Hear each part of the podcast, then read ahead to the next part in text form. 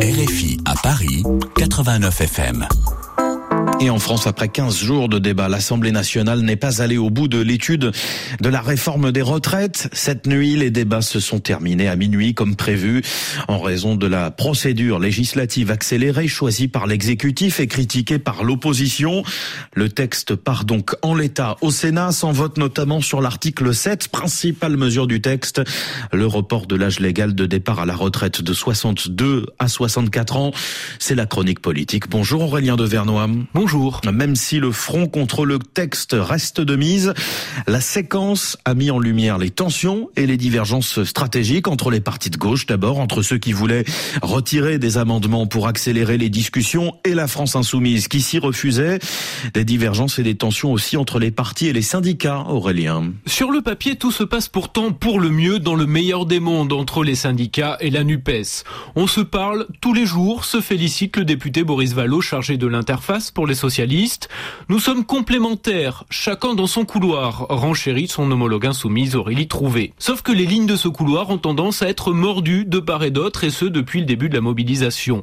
Premier accro, la marche pour nos retraites, organisée en janvier par la France insoumise, vécue par les syndicats comme une tentative de prise de contrôle du mouvement social et qui a accentué leur méfiance. Des syndicats qui ont répliqué cette semaine en pesant de tout leur poids pour que soit soumis au vote l'article 7 de la réforme qui repousse de 62 à 64 ans l'âge de départ à la retraite.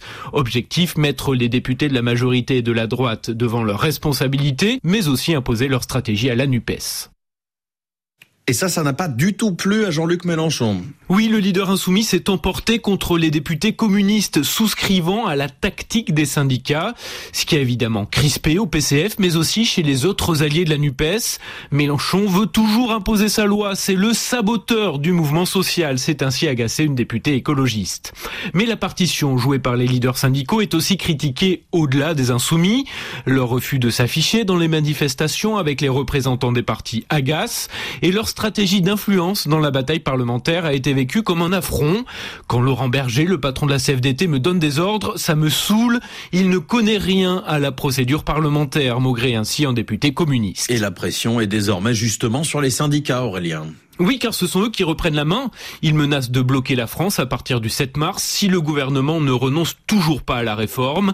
Trop tard, regrette-t-on dans les rangs insoumis, le blocage du pays, Jean-Luc Mélenchon le préconisait dès le début du mouvement.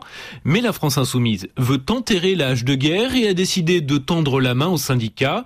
LFI souhaite organiser un grand meeting commun pour afficher l'union et désamorcer les tensions. Pas de réponse des leaders syndicaux pour l'instant. Aurélien de Vernois, merci beaucoup. 6h26 à Paris.